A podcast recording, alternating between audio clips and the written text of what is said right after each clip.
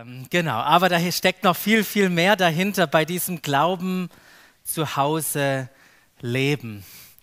Und als ich mich vorbereitet habe auf dieses Thema, dachte ich, jetzt halte ich erst mal an und überlege, wie habe ich das bei mir erlebt?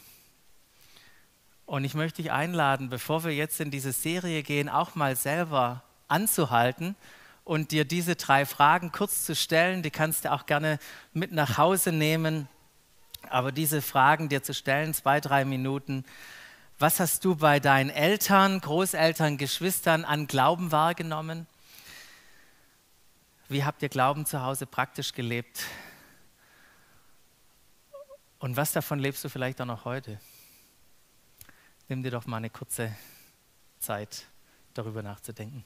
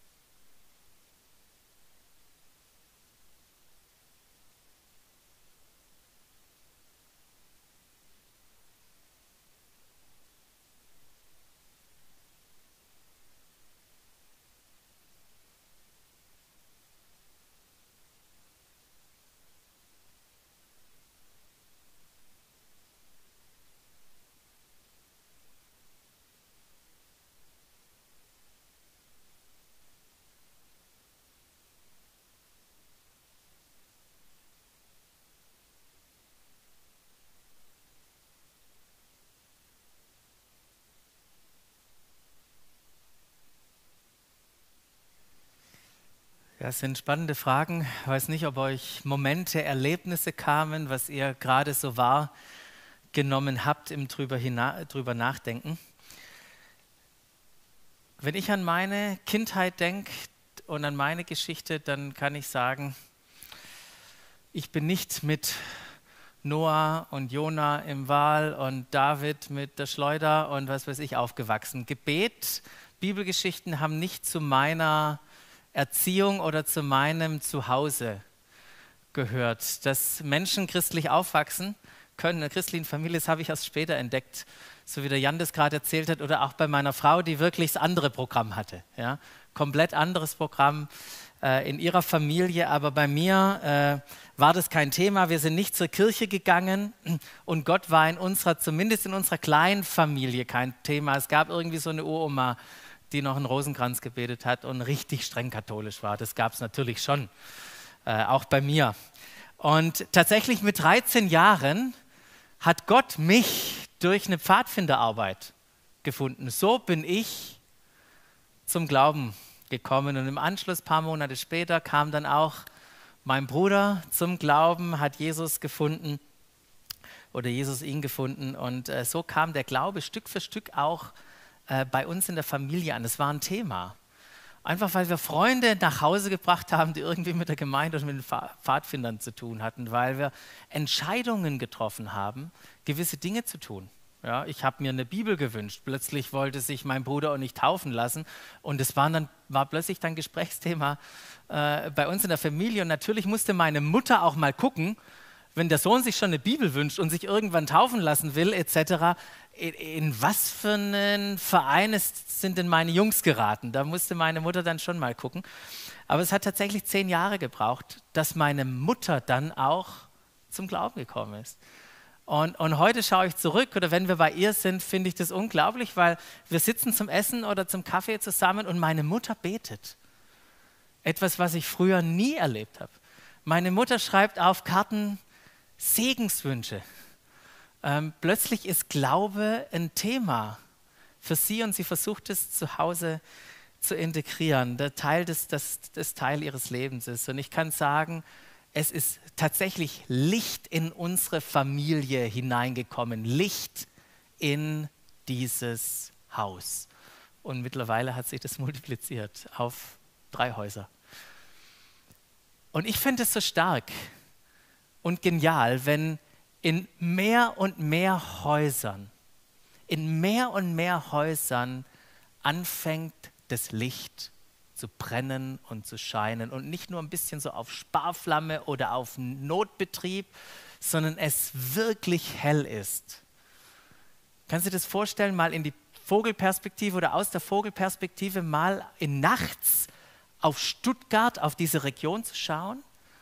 Und kannst du dir da vorstellen, wie aus jedem einzelnen Haus, aus jeder Wohnung, aus jedem Fenster Licht rausstrahlt? Du dir das vorstellen? Diese Helligkeit? Nicht nur sonntags irgendwie in ein paar Kirchen, dass es da hell ist, sondern in jedem Haus, dass das Licht brennt. Das ist, finde ich, eine wunderbare Vorstellung. Und das Licht, das leuchtet, das ist Christus in uns. Wir haben das, und das seht ihr hier in der nächsten Folie gleich, auch Glaube zu Hause leben. Christus in den Mittelpunkt stellen.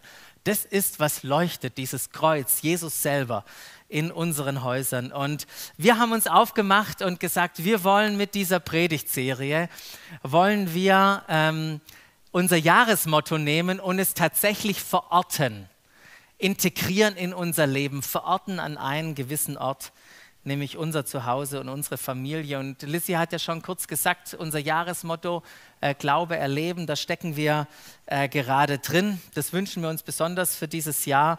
Und das, darum geht es nicht nur irgendwie Aktionen zu machen, dass Menschen zum Glauben kommen, sondern es fängt tatsächlich dieses Thema bei dir und bei mir an an, indem wir nämlich die gute Nachricht selber für uns immer wieder entdecken und an, dass es anfängt, unser Leben zu gestalten und zu verändern, in, unserem, in unserer Haltung, in unseren, in unseren Gedanken, in unserem ganzen Leben. Das ist das Ziel, dass Glaube unser Leben durchdringt. Und es fängt nicht nur bei dir und mir an, es fängt auch bei uns an, dass wir Glauben miteinander leben, ja, miteinander wachsen, reifen zu diesen Persönlichkeiten, äh, Kindern und oder Söhnen und Töchtern, die Gott äh, sich bei uns gedacht hat.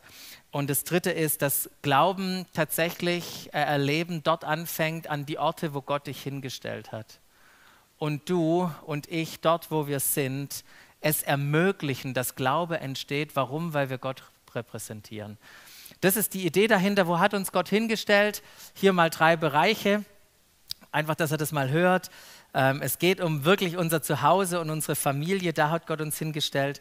Und natürlich leben wir auch in Nachbarschaften, in Freundeskreisen, im Verein und dann natürlich, wo viele von uns viel Zeit verbringen, auch bei unserer Arbeit. Aber unser Fokus jetzt für diese Serie ist wirklich Zuhause. Und es ist ein Thema, das jeden betrifft, weil jeder in einem Zuhause wohnt. Ja? Jeder hat vier Wände um sich herum und die Frage ist, wie leben wir dort in diesen vier Wänden unseren Glauben. Aber nicht nur wir persönlich, sondern wie erlebst äh, du auch, wenn wir an Familie denken, Glaube in deinen engsten Beziehungen? Du mit deinen Eltern. Ich fand es ganz spannend, was der Jan gesagt hat, wie, äh, wie er plötzlich auf eine Ebene kam mit seinen Eltern, wo du verstanden hast, so hast, hast du anders gesagt, aber Gott hat keine Enkelkinder, sondern Gott hat nur Kinder. Und wie ihr auf einer Ebene seid mit Geben und Nehmen und Inspirieren und Ermutigen. Und das kannst du auch sein für deine Eltern. Und dann möchte ich dich ermutigen und einladen. Du und deine Geschwister, huiui, das ist ein, ich finde, das ist ein heißes Eisen. Äh, Geschwister und Glaube. Ähm, das ist was ganz, ganz Spannendes. Ähm, aber du und dein Ehepartner, engste Beziehungen. Du und oder ihr und deine, eure Kinder, wie lebt ihr äh, Glauben zu Hause? Du und deine WG, hier sind WGler. Ja, wie lebst du das in deiner WG mit diesen Beziehungen, die ihr habt? Und ähm, auch mit sonstigen engsten Freunden, mit denen du dein Leben teilst. Warum ist dieses Thema Glaube zu Hause leben für uns so wichtig? Ich möchte euch drei, drei Gründe geschwind erklären darüber. Der erste ist ganz einfach, weil das Zuhause für den Glauben absolut prägend ist. Ist absolut prägend, das Zuhause für den Glauben. Ich habe euch eine Statistik äh, mitgebracht aus den USA. Ähm, Und äh, die Umfrage ging, äh, da haben sie Teenager gefragt und gef versucht herauszufinden, die bedeutendsten religiösen Einflüsse in dem Leben von den Teenagern, welche Faktoren sie zum Glauben gebracht haben. Und ich finde äh, die Antworten ziemlich, äh, ziemlich klar und gleichzeitig aber auch aufrüttelnd. Ähm, die Mama und der Papa ähm, also Mehrfachnennungen waren da ja klar möglich. Ihr könnt äh, zusammenzählen. Ähm, der Pastor, gerade vom Jan auch gehört, Großeltern und dann kommt irgendwann hier Sonntagsschule, also die Kids, die Jugendgruppe, irgendwelche Gemeindefreizeiten, irgendwie Camps. Ich meine, was das sagt, ist, dass die Eltern dreimal so viel Einfluss haben wie jedes Gemeindeprogramm. Und es ist cool, und genial, dass du mit deiner Familie kommst, wenn du Kinder hast und dass sie bei den Doxadeo Kids sind und dann eine geniale Zeit erleben. Das ist wunderbar, aber ich kann dir sagen, es reicht nicht aus. Ist nicht wie ich das versuche bei unseren Kids, die irgendwie ein Instrument spielen, äh, sollen sie irgendwie einmal in der Woche für eine Stunde zum äh, Klavier oder Gitarrenunterricht oder Schlagzeugunterricht zu bringen. Ähm, es funktioniert nicht so. Es funktioniert tatsächlich nur, wenn wir anfangen, Glauben auch zu Hause zu leben. Ähm, vielleicht noch eine deutsche Umfrage, die ich gefunden habe. Da war auch die Frage, wodurch finden Menschen zum Glauben und zur Gemeinde? Auch wieder hier Mehrfachnennungen. Und schaut mal da auch wieder Freunde und Verwandte. 76, der Pastor 22. Einfach mal vorbeigeschaut. Cool, wenn du eingeschaltet hast und einfach mal vorbeigeschaut hast. Bist auch herzlich eingeladen, einfach mal vorbeizuschauen, hier in der FES und zu kommen. Oder auch eine persönliche Notlage. Ähm, 8% sagen, das hat mich zum Glauben gebracht. Es gibt unterschiedliche Studien. Ich habe jetzt nicht alle da auf der Flipchart, aber ähm, wenn wir auch gucken, wann du zum Glauben gekommen bist, die Wahrscheinlichkeit ist groß, dass du zu den 90% gehörst, die zum Glauben an Jesus gekommen sind, als sie unter 30 waren. Und ich finde auch nochmal eine andere Studie ganz interessant, dass die allermeisten Menschen, die im Erwachsenenalter zum Glauben kommen, also nach 30, dass da 92 Prozent irgendwie eine Erfahrung hatten mit dem Glauben in ihrer Kinder- oder Jugendzeit. Eine Oma, die gebetet hat, mal eine Jungschar, die man besucht hat, mal irgendwie eine andere Erfahrung mit dem christlichen Glauben. Und äh, mir sagt es nur oder uns sagt es nur, hey, umso früher wir anfangen, Glauben zu vermitteln, umso besser ist es. Ähm, und ohne dass ich jetzt äh, da auch eine Statistik habe, möchte ich nicht nur das in eine Richtung von Eltern auf ihre Kinder nehmen, sondern euch nochmal kurz an meine Geschichte erinnern durch mich ist meine Mutter zum Glauben gekommen, durch Kinder kommen tatsächlich auch Eltern zum Glauben. Ich habe das selber erlebt mit ein paar Kiddies, die bei der, bei der Pfadfinderarbeit haben. Und ich weiß auch hier von dieser Schule, dass weil Kinder eine Entscheidung für Jesus treffen und sich taufen lassen, plötzlich die Eltern konfrontiert sind mit Glauben, weil sie ihre Kinder hier haben. Also Kinder als ein wunderbarer Schlüssel, wie Glaube auch in ein Haus, in eine Familie kommt. Erster Grund, ziemlich einleuchtend. Der zweite Grund, warum uns das Thema Glauben zu Hause wichtig ist, ist, dass, weil die Annahme nicht stimmt, dass wir Glauben zu Hause leben. Das ist nämlich eine Annahme, die wir haben. Und oft ist es ja so, bei dem einen oder anderen, vielleicht sitzt du hier oder guckst so und denkst, ja stimmt, Glaube zu Hause leben, das macht ja wahrscheinlich jeder. Wahrscheinlich sind es nur wir zu Hause, bei denen das echt schwierig ist und wo es nicht gelingt. Und ich kann dir sagen, welcome to the club. Du bist nicht alleine, sondern wir alle sind herausgefordert, Glauben zu Hause zu leben. Das sind wir alle herausgefordert. Und ich habe eine, eine, Statistik gelesen, da hieß es, nur 10 bis 20 Prozent leben tatsächlich, erleben Glauben zu Hause, was auch immer das heißt. Aber nochmal aus den USA ist ja immer cool, auf die USA zu gucken. Bei uns ist es ja immer besser. Aber nochmal eine Umfrage aus den USA. Da wurden 11.000 Teenager befragt ähm, aus 561 Gemeinden verschiedener Konfessionen. Und ich äh, finde diese Fragen äh, fand ich da interessant. Da hieß es, oder war die eine Frage, wie viel Prozent der Teenager haben regelmäßig Gespräche mit der Mutter über Glaubens- und Lebensfragen? So, ruft mal, wie viel Prozent? Was glaubt ihr? Wie viele Teenager haben mit der Mutter regelmäßig Gespräche über Glaubens- und Lebensfragen? 11. Wer bietet mehr, wer bietet weniger? 70, 40, 15. Also gut, der erste hat schon fast das Ding auf den, den Nagel auf den Kopf getroffen, sind 12 Prozent. Okay, das mit der Mama. Wie ist mit dem Papa? Vier, sechs. Wie viel? 100? Nee. Okay, also kann ich euch sagen, 5% mit dem Papa. Amerika, Amerika. Wie viel Prozent der Teenager haben regelmäßig äh, Bibellesen, Gebet und Andachten zu Hause erlebt? Wie viel? Zwei. Zwei. Gut. Wer bietet weniger? Also gut, sind tatsächlich, was habe ich hier, 9 Prozent. Und wie viel Prozent der Teenager haben einen Dienst für andere mit den Eltern als Tat des Glaubens erlebt? Hey, wir haben irgendjemand geholfen, wir haben einen Einsatz gemacht, wie auch immer. Und es waren 12 Prozent, die das erlebt haben. Und ich finde es so erstaunlich, das zu lesen, weil ehrlich gesagt habe ich noch niemanden getroffen, der mir gesagt hat, ich möchte Glauben nicht zu Hause leben. Ich habe noch keinen getroffen, der mir gesagt hat, nee, also Glauben, das ist für mich und für meine Arbeit und für meine Freunde, aber mit zu Hause soll das nichts zu tun haben. Ich habe nur mit ganz vielen schon gesprochen, oder eigentlich jeder sagt mir das, ich möchte es zu Hause leben. Also es ist nicht das Wollen, an dem wir scheitern. Äh, manchmal scheitern wir äh, tatsächlich an dem, an dem Wie. Wie setzen wir ähm, das um? Genau, und dann vielleicht noch der, äh, der dritte Grund. Ähm, Glauben zu Hause leben ist absolut nachhaltig. Es hat eine, eine absolut riesiges Potenzial, dass sich da was entwickelt. Gell? Wer hat alles eine Oma, die für ihn gebetet hat und jetzt trägt sich da Früchte? Und das war schon, das ist nicht so ein neues Phänomen, dass die Oma betet. Dass die Oma betet, kennen wir schon lange. Das wusste auch schon Paulus von Timotheus. Er sagt, hey, guck mal, selbst deine Oma und dann die Mama Eunike, die Eunike sitzt da am, Beam, äh, am Beamer. Vielen Dank, dass du heute Folien machst. Guck mal, da haben wir jemanden gefunden, sogar mit deinem Namen in der Bibel.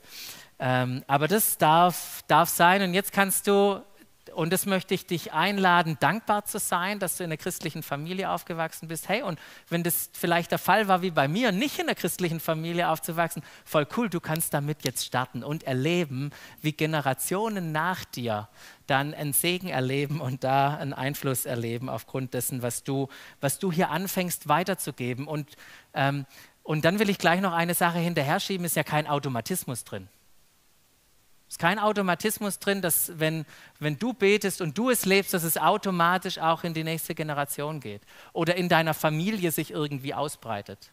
Ja, manche erleben was völlig anderes. Ähm, wir können ja Glauben nicht machen. Wenn wir auch über Glauben jetzt reden, das ist ja nicht, was wir machen.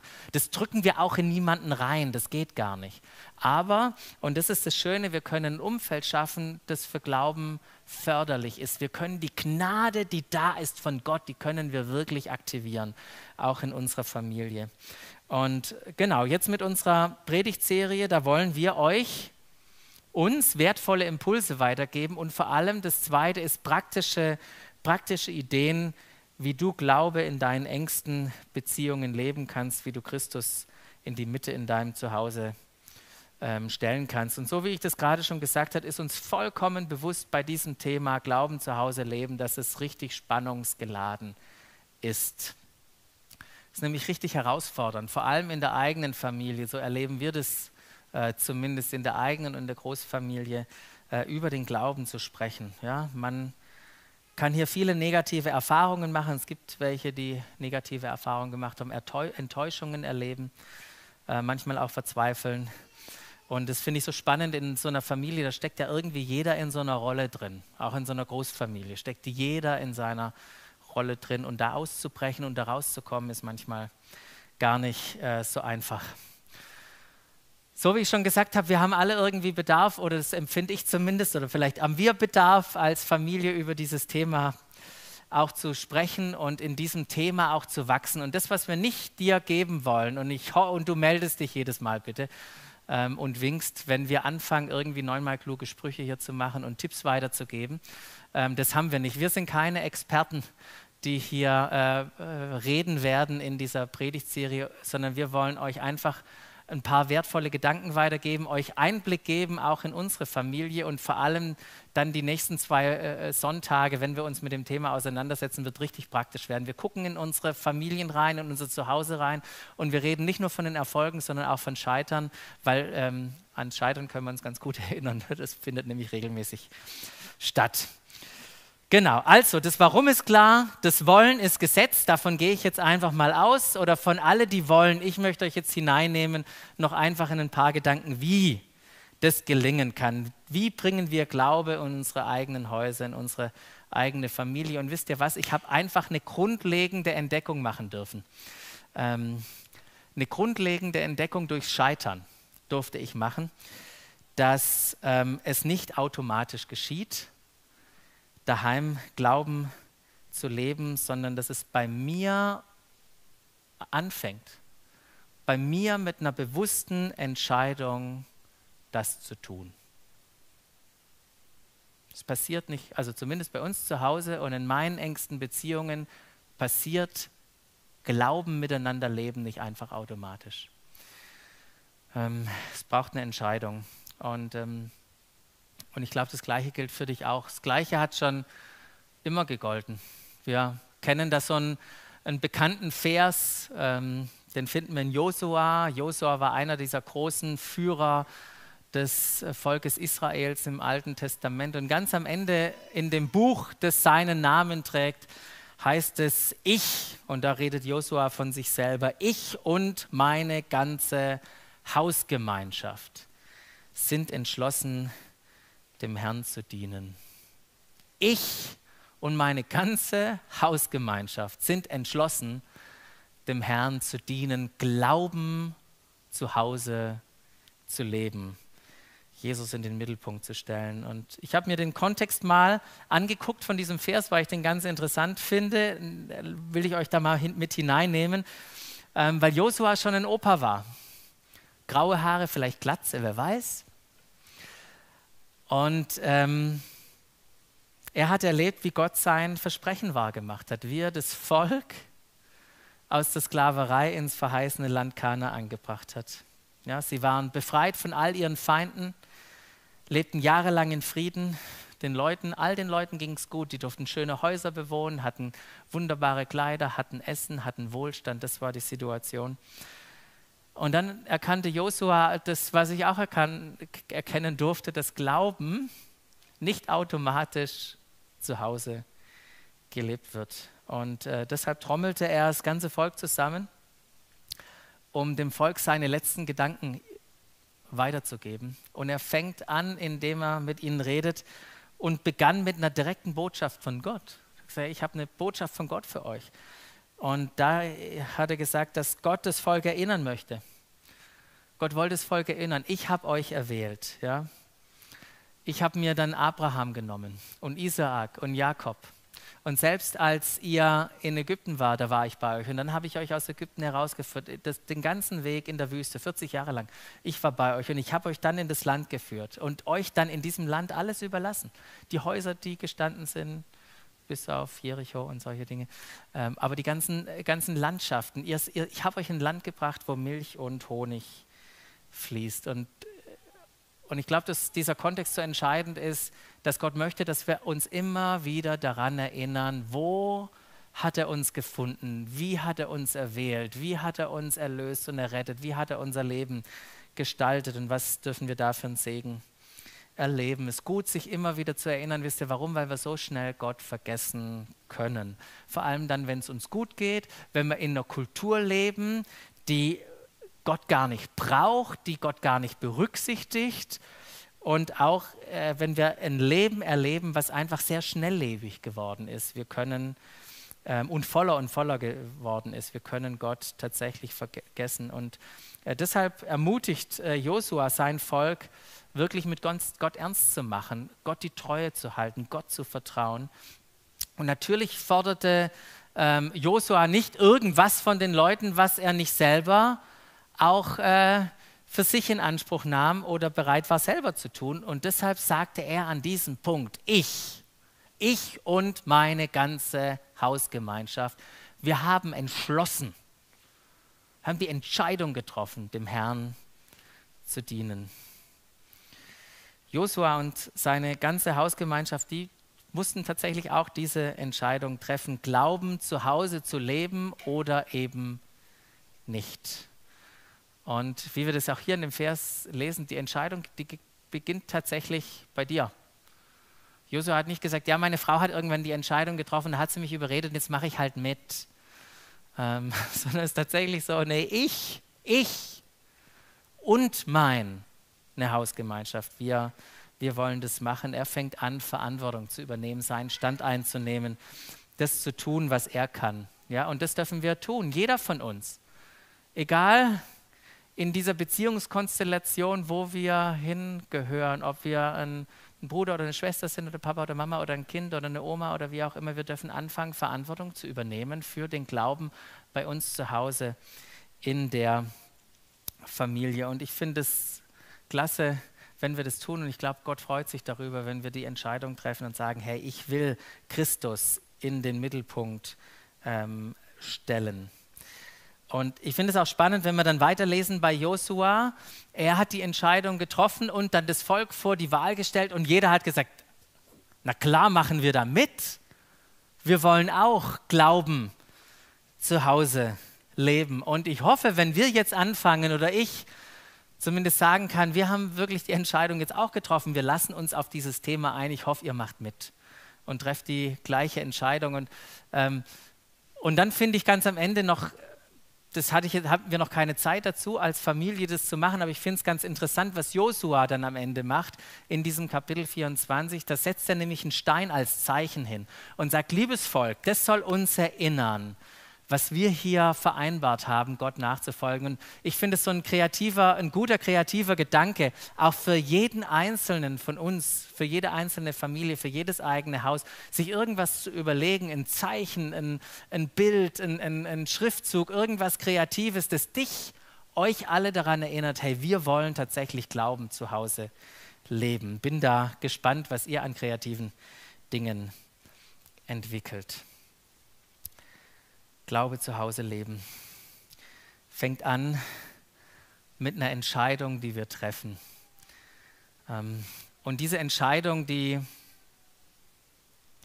das ist ja nicht nur eine rationale Sache oder jetzt nicht nur auch, ja, der Pastor hat gesagt oder irgendwie, es wäre gut, es zu tun, sondern wir treffen eine gute Entscheidung da drin, wenn sie unser Herz auch widerspiegelt, dass wir uns das tatsächlich auch von Herzen wünschen, dass uns unsere Familie, unsere engsten Beziehungen auch in diesem Punkto Glaube nicht egal sind, sondern dass wir da Glauben leben wollen und so wie Jesus wirklich mitfühlend sind mit jedem in diesen engsten Beziehungen. Und ich möchte euch hineinnehmen jetzt in, in diese, äh, wo ich glaube, drei wichtigen Komponenten noch, die wichtig sind für uns, um Glauben zu Hause zu leben. Und das Erste fängt wirklich mit unserem Herzen an.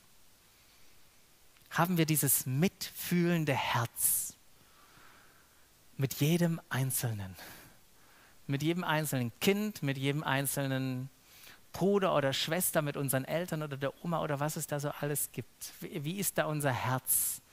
Fühlen wir da mit?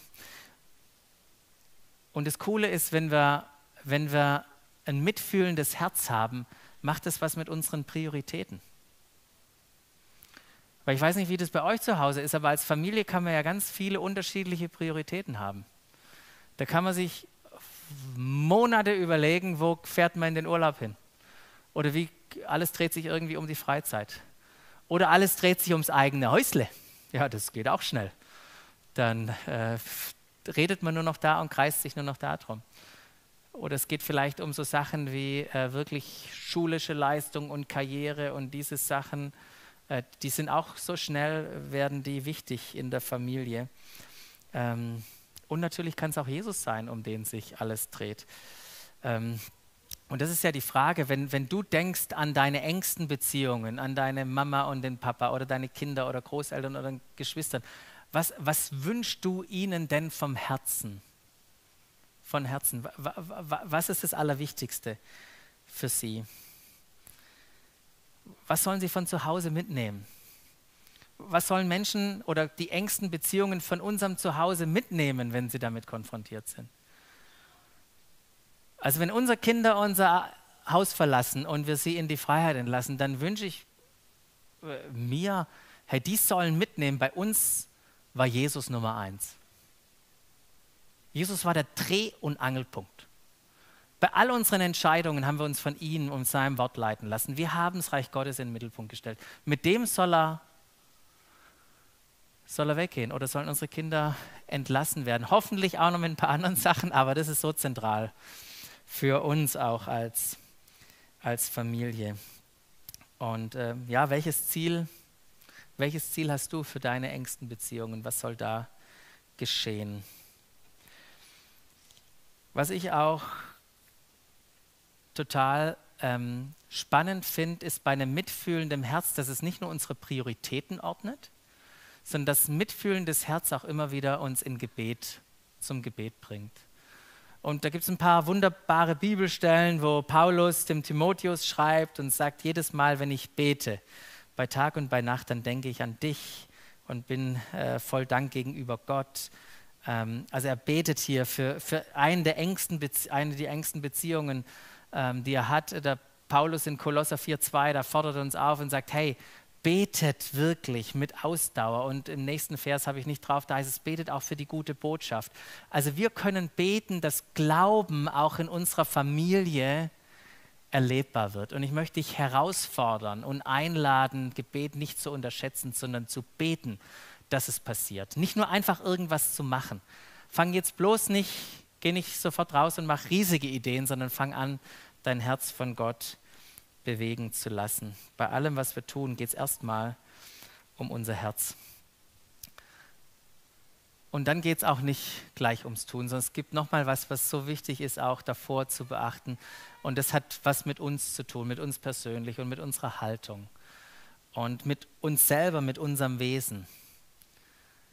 Eine dienende Haltung sehen wir da das ist wie, wie Christus sich selber gezeigt hat. Der kam nicht, um sich bedienen zu lassen, sondern um anderen zu dienen. Das Wesen Christi wird dadurch sichtbar. Und die Frage ist in erster Linie nicht, was wir tun zu Hause, sondern wer wir zu Hause sind, wird durch uns das Wesen Christi sichtbar. Reflektieren wir ihn, spiegeln wir ihn wieder, verkörpern wir das neue Leben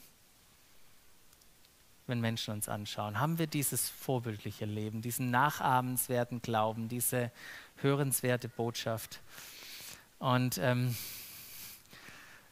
ich finde ein Vers so der Hammer, wo Paulus über sich selber schreibt, in dem Bezug. Und, und ich wünschte, wir hätten alle den Mut, das genauso zu schreiben und zu sagen.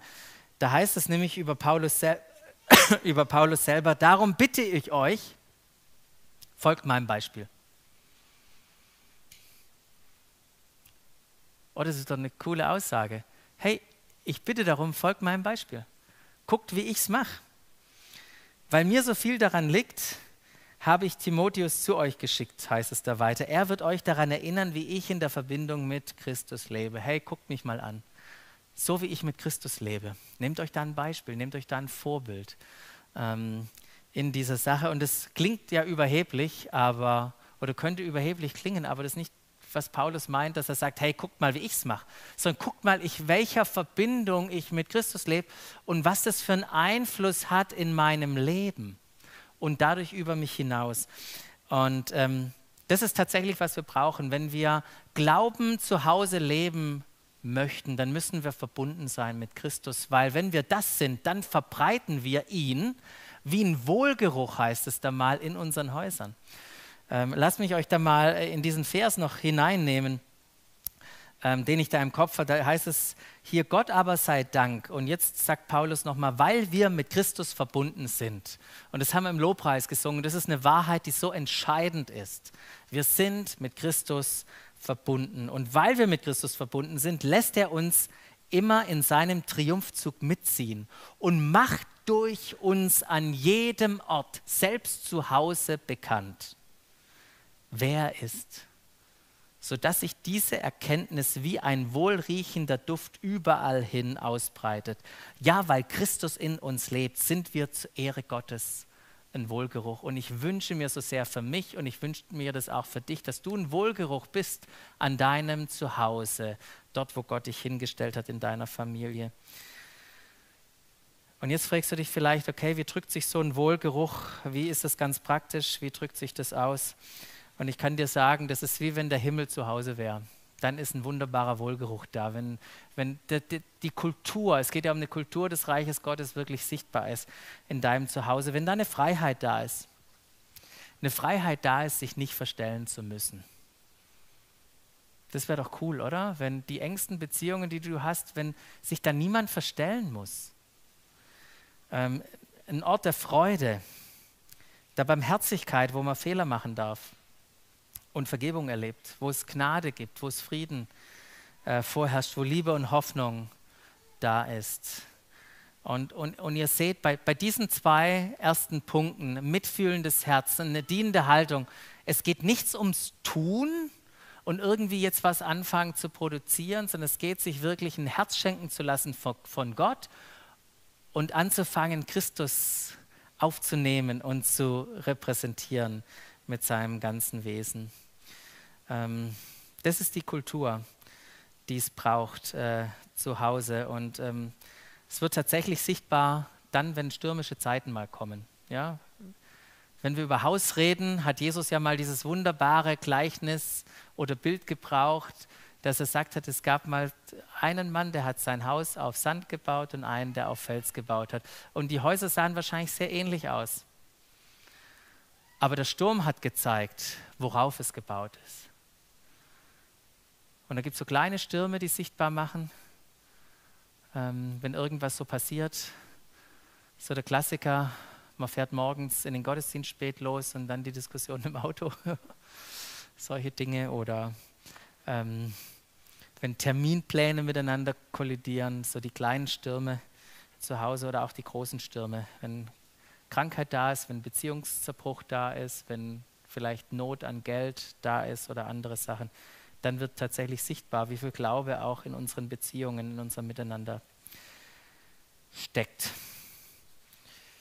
Genau, und äh, wichtig ist auch nochmal, ähm, dass dass egal, ob das unsere Eltern sind, unsere Geschwister sind, unsere Kinder, in, egal in welche Richtung, dass nicht die Frage ist, ob wir prägen, sondern die Frage ist, was prägen wir. Und ich wünsche mir für mich, dass ich tatsächlich den Wohlgeruch Christi auch in meinen eigenen vier Wänden zu Hause präge.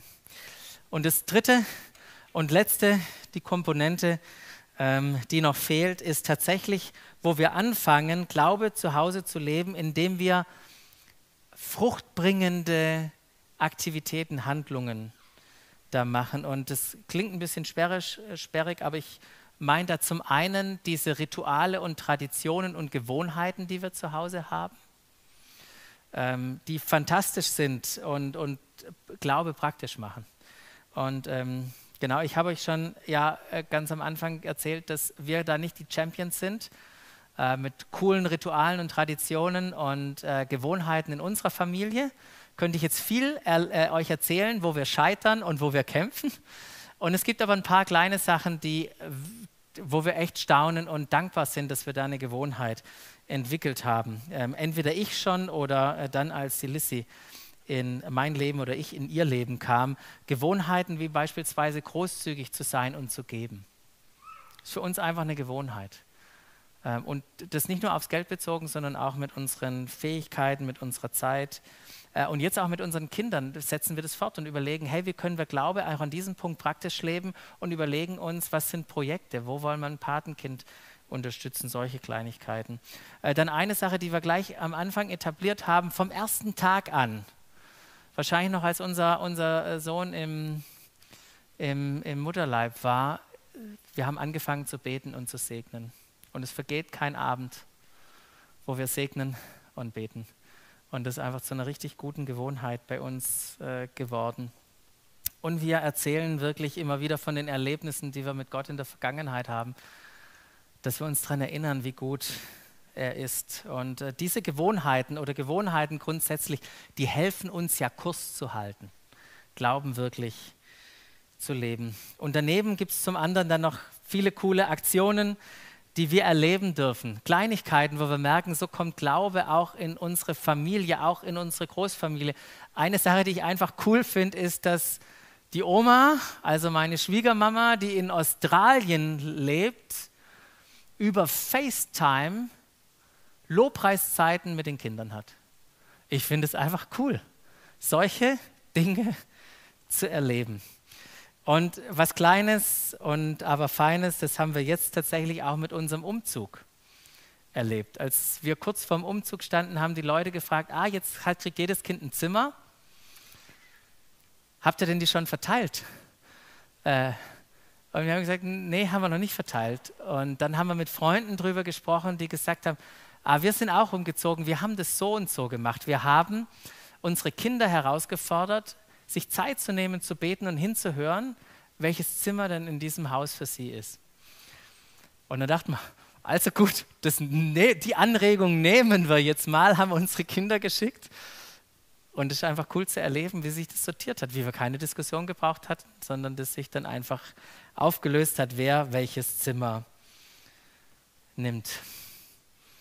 Das zum Einstieg, einfach mal ein paar praktische Ideen, wie wir Glaube zu Hause in den engsten Beziehungen leben kann. Und wie schon gesagt, werden wir uns da in den nächsten äh, Wochen auch äh, weiter auseinandersetzen. Und ich möchte euch noch einfach ermutigen, nicht nur über das nachzudenken, was ihr tun könnt, sondern auch mal da sensibel zu sein für die Dinge, die euch vielleicht hindern, Glauben zu Hause zu leben. Da gibt es ja auch viel, das uns hindern kann. Ich, mir sind spontan äh, drei Sachen eingefallen, die uns hindern, Glauben zu Hause zu leben. Ähm, der erste ist tatsächlich, äh, lange Arbeitszeiten können wirklich ein Riesenhinderungsgrund sein, Glauben zu Hause zu leben weil wir gar nicht zu Hause sind, wird es schwierig. Ich finde, ein so ein Ding sind auch, dass manchmal mit dem Auflösen so von der Großfamilie, dass die sonst wo wohnen und das früher war das so alles in einem Haus integriert, war das auch einfacher. Hier gilt es vielleicht kreative Lösungen zu finden. Ja, es gibt eine Ersatzoma, eine Ersatzopa, kann man sich alles irgendwie organisieren, auch hier unter uns ähm, kann man diese Brücken bauen, um das wirklich zu erleben.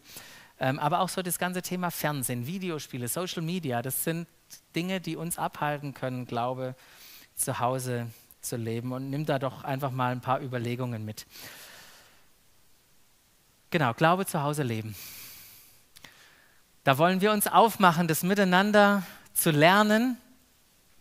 Und ich möchte euch einladen und herausfordern, euch auf dieses Thema einzulassen und eine Entscheidung wirklich für euch zu treffen. Auch heute Morgen eine Entscheidung zu treffen und zu sagen, soweit ich es für mich entscheiden kann, ich möchte anfangen.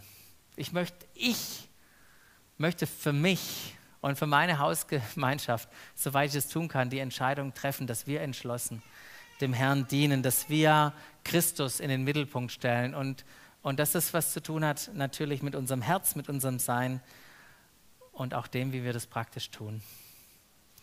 Lasst uns eine Zeit nehmen und wir fangen einfach schon mal an, instrumental zu spielen, wo wir sagen, Jesus, ich habe das jetzt alles gehört. Ganz viel an unterschiedlichen Dingen, aber ich möchte jetzt einfach wahrnehmen, was ist die eine konkrete Sache, die du in mein Leben heute Morgen gesprochen hast. Und ich möchte möchte herausfinden, was es für mich bedeutet. Was hast du, was ist diese eine konkrete Sache, die du heute Morgen in mein Leben hineingesprochen hast? Danke, Herr.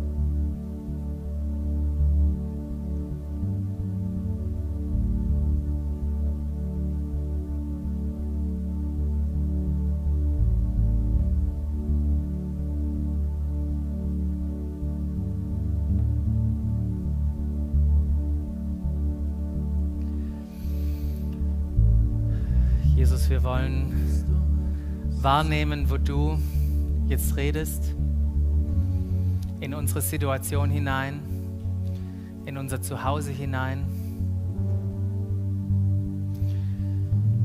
Und bewahre uns davor, jetzt irgendwie selber was machen zu wollen. So, wir möchten dich einladen. Wir möchten, weil wir wissen, dass wir mit dir verbunden sind, jetzt deine Gegenwart ganz bewusst auch an diesen Ort, an unser Zuhause nehmen. Und ich bitten uns zu helfen, uns Weisheit zu geben, wie das ganz praktisch auch bei uns zu Hause laufen kann. Glaube zu leben. Und danke für die nächsten Wochen, die vor uns liegen. Danke für deine Treue, wenn wir uns aufmachen, dass du dich dann zu uns auch, zu unserer Entscheidung stellst. Und wir wollen wunderbare Entdeckungen machen miteinander und wir wollen uns, wir sind gespannt, wie, wie du das entfaltest in unserer Familie.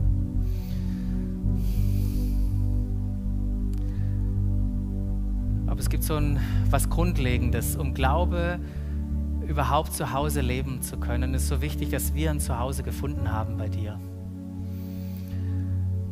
Und ich danke dir, Jesus, dass wir bei dir ein Zuhause gefunden haben, dass da Raum ist für uns.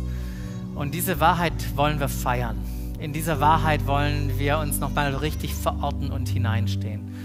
Und dieses Zuhause, das wir in dir haben, dann in unser Zuhause nehmen. Und danke, dass wir das feiern dürfen, jetzt uns singen dürfen. Danke, dass wir ein Zuhause haben bei dir. Amen.